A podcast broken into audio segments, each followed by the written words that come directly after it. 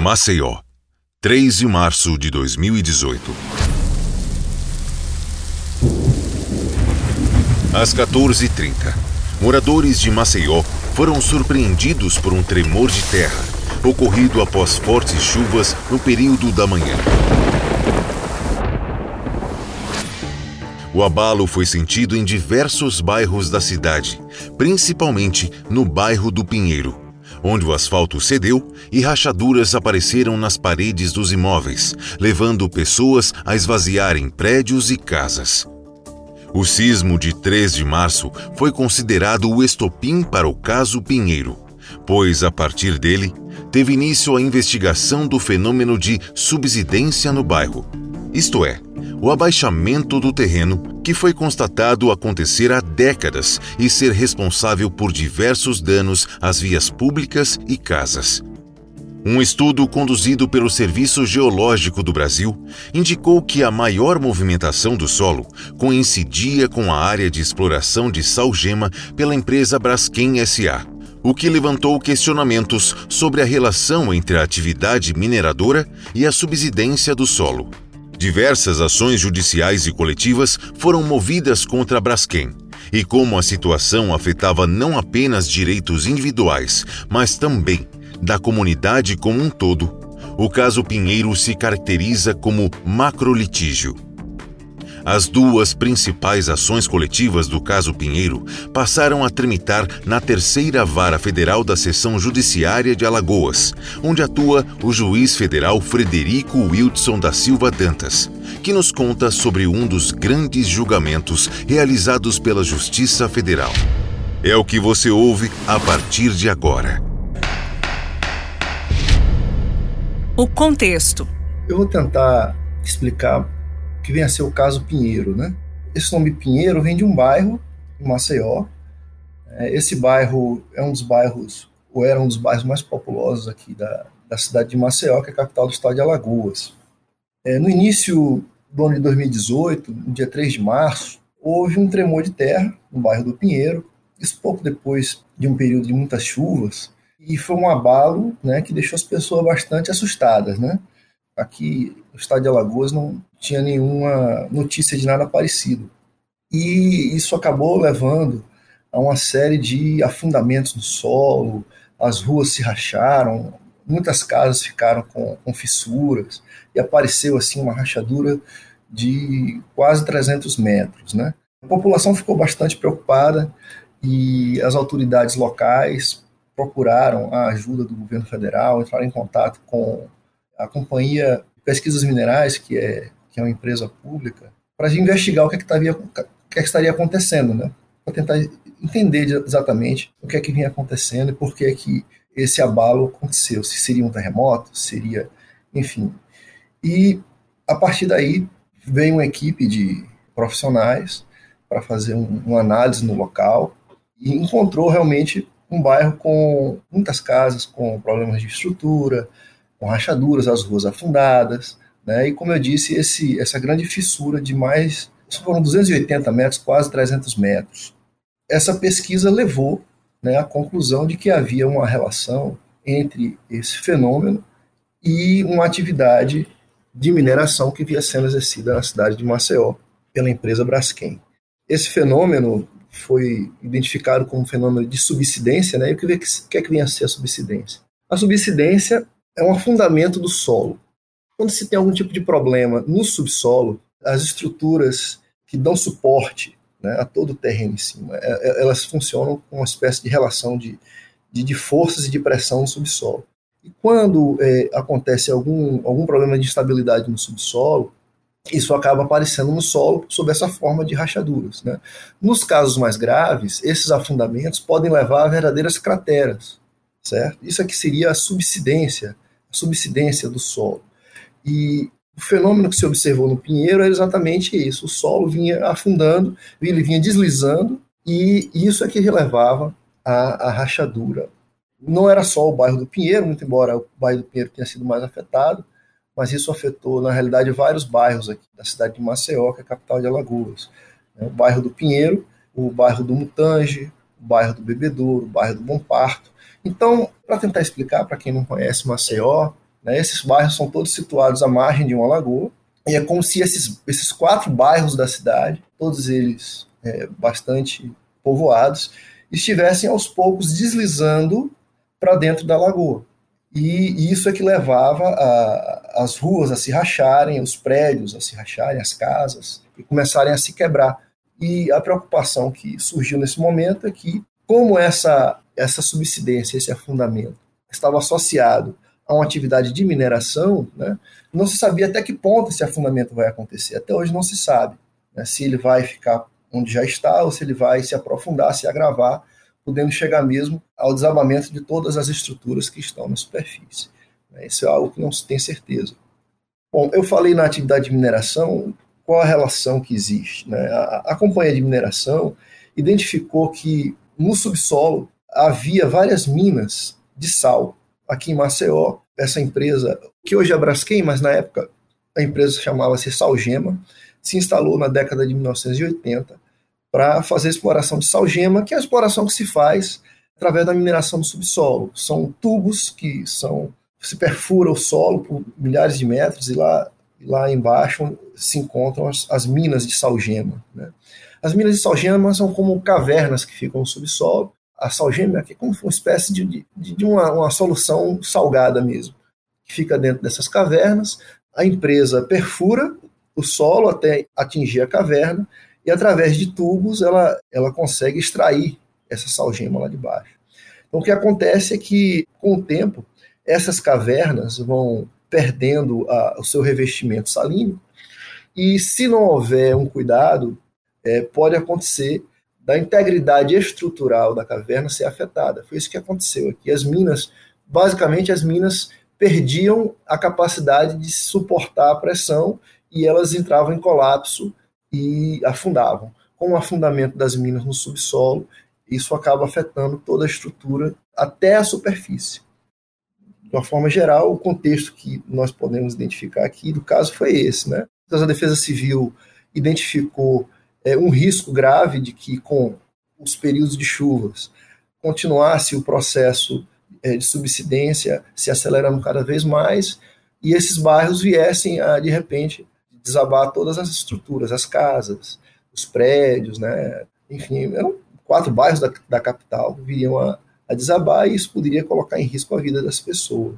Então, toda essa área é, foi considerada, a partir de então, uma área de risco e precisou ser desocupada.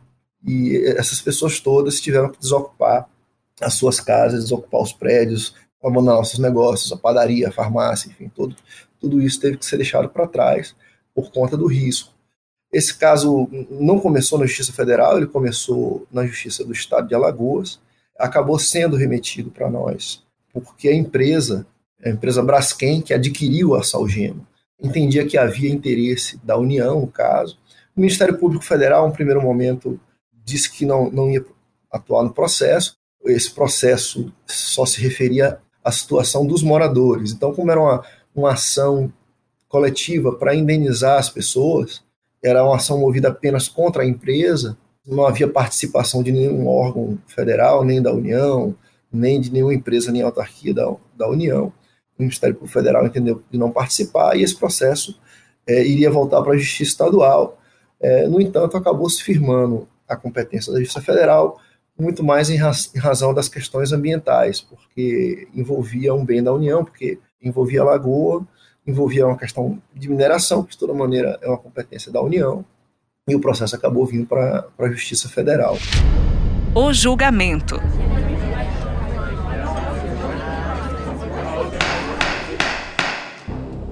E foi nesse momento que a questão veio para o judiciário porque o Ministério Público, primeiro o Ministério Público Estadual, depois o Ministério Público Federal, ajuizaram ações buscando responsabilizar a empresa de mineração pelos prejuízos. Então, o objetivo era que a empresa assumisse todas as despesas, tanto para a desocupação da área, como para o ressarcimento e indenização das pessoas. Como eu disse, esse processo veio para a Justiça Federal. Houve uma série de medidas, no primeiro momento, para tentar em caráter emergencial, obter recursos para ressarcir essas pessoas. Houve algumas medidas é, de bloqueio de, de, de recursos, né, algumas liminares, mas no final das contas, essas liminares né, foram substituídas por outras medidas, né, porque o Superior Tribunal de Justiça entendeu que, que não seria o caso de apreender dinheiro, a empresa ofereceu um seguro garantia. É, então, o Ministério Público Federal ajuizou uma ação ambiental, que também veio para a Justiça Federal, e nós tínhamos então essas duas ações, uma ação para buscar o ressarcimento dos moradores e outra ação para buscar a compensação pelos danos ambientais causados pelo fenômeno da subsidência. Né?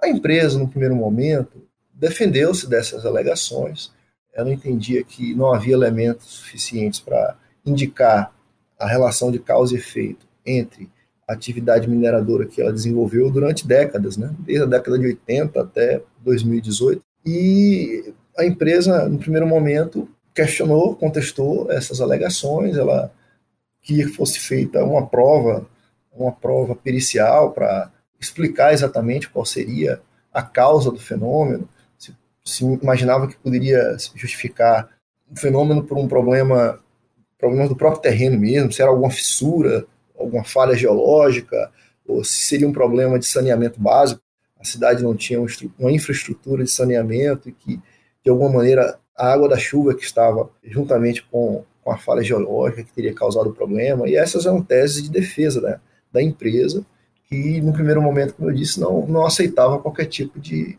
de responsabilização por esses fatos. Né. Tudo indicava que esse processo seria um processo bastante, sendo, um processo bastante complexo, que ele poderia demorar bastante até se chegar a um resultado. Mas havia uma situação emergencial envolvendo a necessidade de desocupar as áreas. Havia uma preocupação de, de, de viabilizar essa desocupação. A ideia que nós tínhamos é de que esses bairros poderiam literalmente afundar do dia para a noite, não se podia simplesmente ficar, permitir que o processo seguisse o que seria o seu curso normal, sem tomar nenhuma medida para prevenir uma tragédia que podia acontecer. Dentro disso, ser um caso altamente complexo, ele começou a ser acompanhado pelo Conselho Nacional de Justiça, pelo Conselho Nacional do Ministério Público, e tivemos uma intervenção muito importante por parte de uma conselheira do CNJ, da conselheira Maria Tereza Willi. E ela esteve aqui, a, houve encontro do, do, Poder Judiciário aqui em Maceió, na época o presidente do Supremo era o ministro Toffoli, e a, a ministra Maria Tereza, a conselheira Maria Tereza estava aqui, veio participar do encontro, ela estava designada para acompanhar esse caso, e foi a primeira vez que eu participei de uma reunião junto com o Ministério Público, a Defensoria Pública, o Ministério Público do Trabalho também, e representantes da empresa, para conversar sobre soluções emergenciais para esse caso, né? Sobretudo a preocupação era com a desocupação das áreas. E isso facilitou muito o diálogo entre as instituições e a empresa. Né? É, a partir daí houve outras reuniões, eu participei de algumas dessas reuniões. Esse diálogo avançou porque nós encontramos, né, em determinado momento, a empresa passou a, a estar mais receptiva né, em, em, se encontrar uma saída não contenciosa para o caso. Né. Até hoje se perguntam por quê, por que a empresa fez o acordo, porque no primeiro momento ela não, ela não aceitava qualquer tipo de responsabilidade, ela negava isso, ao menos exigia que se fizesse uma prova mais definitiva, não, não estava convencida, mas, no entanto, ela, em determinado momento, ela mudou de, de postura e passou a, a negociar um acordo. Né? E eu não se sabe exatamente o que aconteceu, tem alguns elementos, né? o fato de que essa empresa, essa empresa teve muitos prejuízos no mercado, por conta da repercussão do caso, houve também a intervenção do Conselho Nacional de Justiça, que colocou esse caso dentro daqueles casos de repercussão no Observatório Nacional das questões de alta complexidade e de repercussão. E há também, e me parece que talvez esse seja um argumento mais técnico, houve um estudo feito por um instituto alemão de geomecânica, o Instituto de Leipzig. Foi feito sem qualquer interferência de autoridades brasileiras, foi feito pela contratado e custeado pela própria empresa Braskem, e esse instituto alemão, é, ele confirmou o que se suspeitava, que a, a, a estrutura das, das minas estava cedendo e que isso daria causa a esses afundamentos, chama-se de vazios de superfície, os sinkholes, né, que basicamente é como se fosse um buraco né, no solo, umas crateras que, que surgem no solo em razão do, do afundamento. Então, a partir do momento em que a própria empresa tinha contratado um, um instituto independente para fazer o estudo, e esse instituto apontou que a, esses afundamentos estavam associados à mineração, acho que a partir daí a própria empresa verificou que seria também o caso de se buscar algum tipo de resolução, uma vez que, a, que ela fatalmente poderia ser responsabilizada por todas as consequências desse, dessa subsidência. Então, isso acabou criando um ambiente propício para se chegar a uma solução não contenciosa, uma solução acordada para esse caso. A decisão. Como é um caso altamente complexo e envolvia, envolve dezenas de milhares de pessoas, essa forma de resolver o conflito acabou sendo uma forma muito interessante, porque o método tradicional, que seria de instruir o processo, fazer uma perícia e proferir uma sentença, enfim, sujeita a recurso, poderia levar a uma tramitação de uma causa complexa durante anos, em grau de recurso, nos tribunais, inclusive tribunais superiores. E, no entanto, dessa maneira, por meio dessa, desse método de conciliação ou, ou de negociação, acabou se chegando a um acordo e esse acordo resolveu o caso em um tempo muito curto, né? pouco mais de um ano é, depois do caso chegar na Justiça Federal, o Ministério Público, a Defensoria Pública do Estado e da União conseguiram negociar um acordo com a empresa para que a empresa financiasse a desocupação das áreas e indenizasse os moradores. É, é interessante mencionar que a indenização né, é, envolve tanto os danos materiais como danos morais. Esse acordo foi, foi sendo modificado ao longo do tempo, houve, houve algumas versões desse acordo, pelo menos três ou quatro versões. E na primeira versão, a empresa iria indenizar somente uma área é, que estava diretamente acima das minas, chamada área de resguardo, que ela, em que ela reconhecia a responsabilidade. Ao longo do tempo, a, a empresa foi cedendo cada vez mais para aumentar essa área e chegou na versão final, que é a versão que existe hoje, numa solução em que a empresa se obrigou a indenizar todas as pessoas situadas na área de risco. Então, o acordo que, que nós temos é um acordo que assegurou o direito a um, ao ressarcimento, tanto a desocupação quanto a indenização dos danos materiais e morais, a absolutamente todas as pessoas diretamente afetadas pela subsidência. Então, dentro da, da área de risco, mapa de risco traçado pela Defesa Civil, todas as pessoas que tinham os seus imóveis nessas áreas serão indenizadas pela empresa pelos danos materiais e pelos danos morais. Esse acordo funciona com dois programas, um programa de desocupação e um programa de indenização. A desocupação é emergencial, então, no primeiro momento, as pessoas são contatadas pela empresa e a empresa paga as despesas de mudança e passa a pagar um valor mensal para financiar as despesas com aluguel. Então, isso, isso aí é faz parte do primeiro programa, que é o desocupação. Porque a desocupação tem que ser rápida, né? Que é para evitar o risco de desabamento e preservar a vida das pessoas. Essas pessoas que desocupam suas casas têm as casas seladas e é feita uma, uma avaliação dessa, desse imóvel pela empresa que apresentam uma proposta de indenização. E a pessoa vai negociar com a empresa se aceita ou não essa proposta. Então, a partir do momento em que se ingressa no programa, com a desocupação do imóvel, o direito à indenização já está assegurado. Então, não se vai litigar, não se vai discutir na justiça se é ou não devida indenização. Esse direito à indenização já está reconhecido em favor de todas as pessoas da área de risco. O que pode haver de discussão é quanto ao valor da indenização. Né? a empresa faz uma proposta, em maioria das casos essas propostas têm sido aceitas, mas por vezes essa proposta não atende o que a pessoa quer e ela pode, se ela não, não estiver de acordo com a proposta, ela pode pedir uma revisão em mais de uma vez, e se finalmente não se chegar num, numa solução satisfatória, é, a pessoa pode vir à, justiça, e aí o, nós fazemos aqui, a própria justiça faz uma perícia para avaliar o imóvel e aí a gente define em decisão judicial o valor da indenização. Que além da, da, dessa, dessa desocupação da área e ressarcimento dos moradores, houve também um acordo para tratar das consequências ambientais do fenômeno. Então, uma preocupação que havia é que se a empresa indenizasse todos os moradores e ficasse com a área, amanhã ou depois, ela podia até ter lucro. Né? Você imagina que ela vai ser dona de bairros, uma grande área da, da cidade de Maceió, que poderia até virar motivo de especulação imobiliária mais na frente. Né? Essa preocupação é, é uma preocupação que, que havia na época.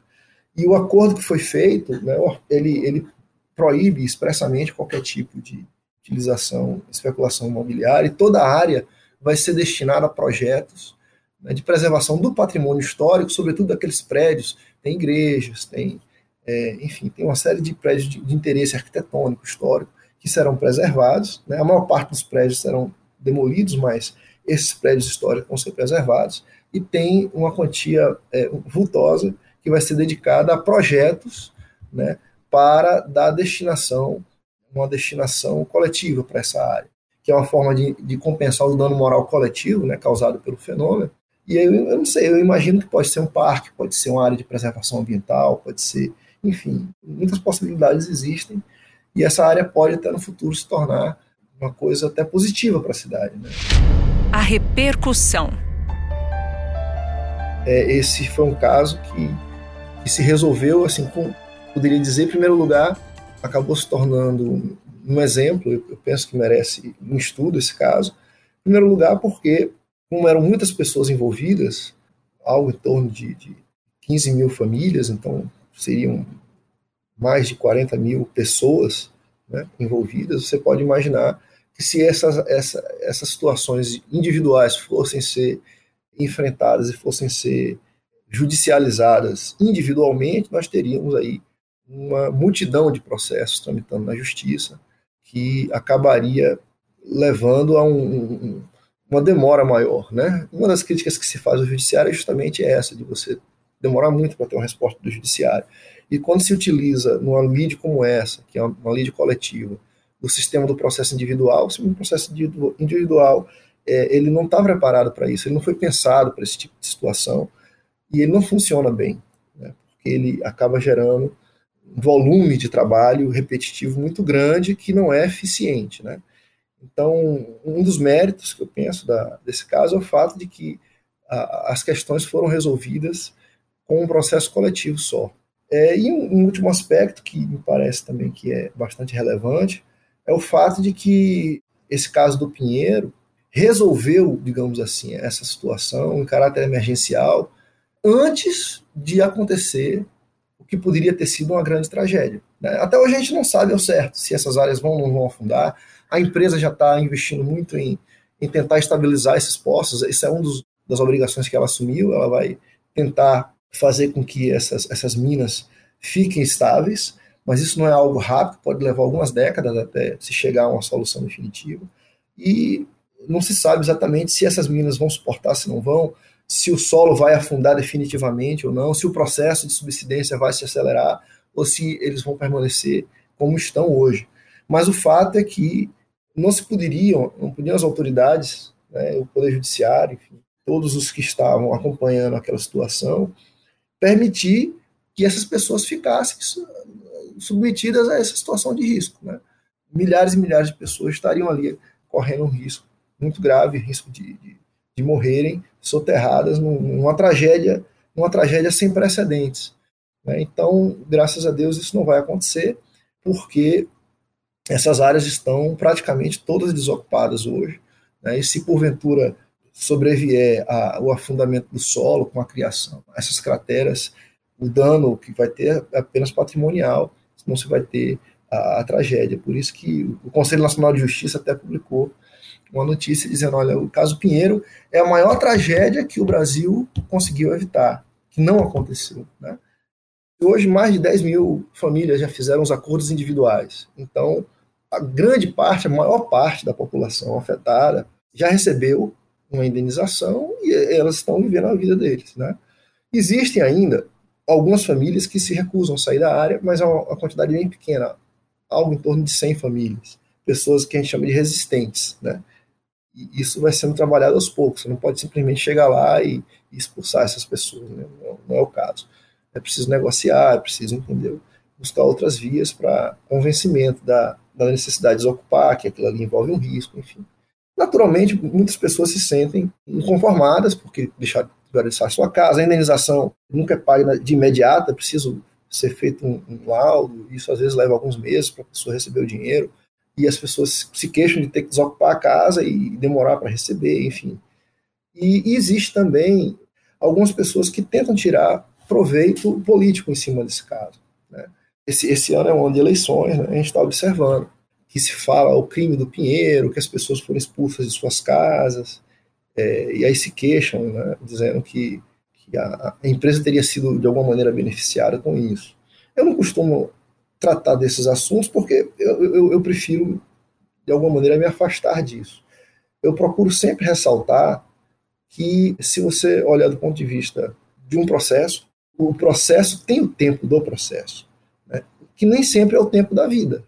Um processo normalmente leva alguns anos para ser resolvido e chegar a ser uma solução definitiva.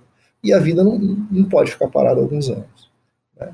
Então, eu sempre procuro destacar o ganho que se teve em tempo com a solução por meio do acordo. Eu procuro destacar também o fato de que todas as pessoas afetadas na área estão contempladas e vão ser indenizadas.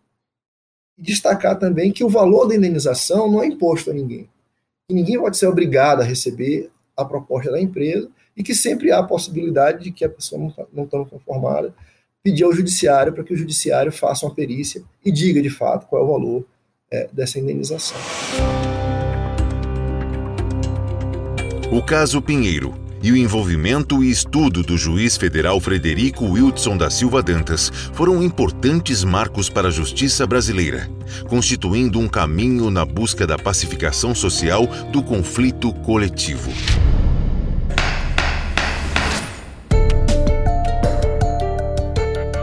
Você ouviu mais sobre alguns dos grandes julgamentos da Justiça Federal do Brasil.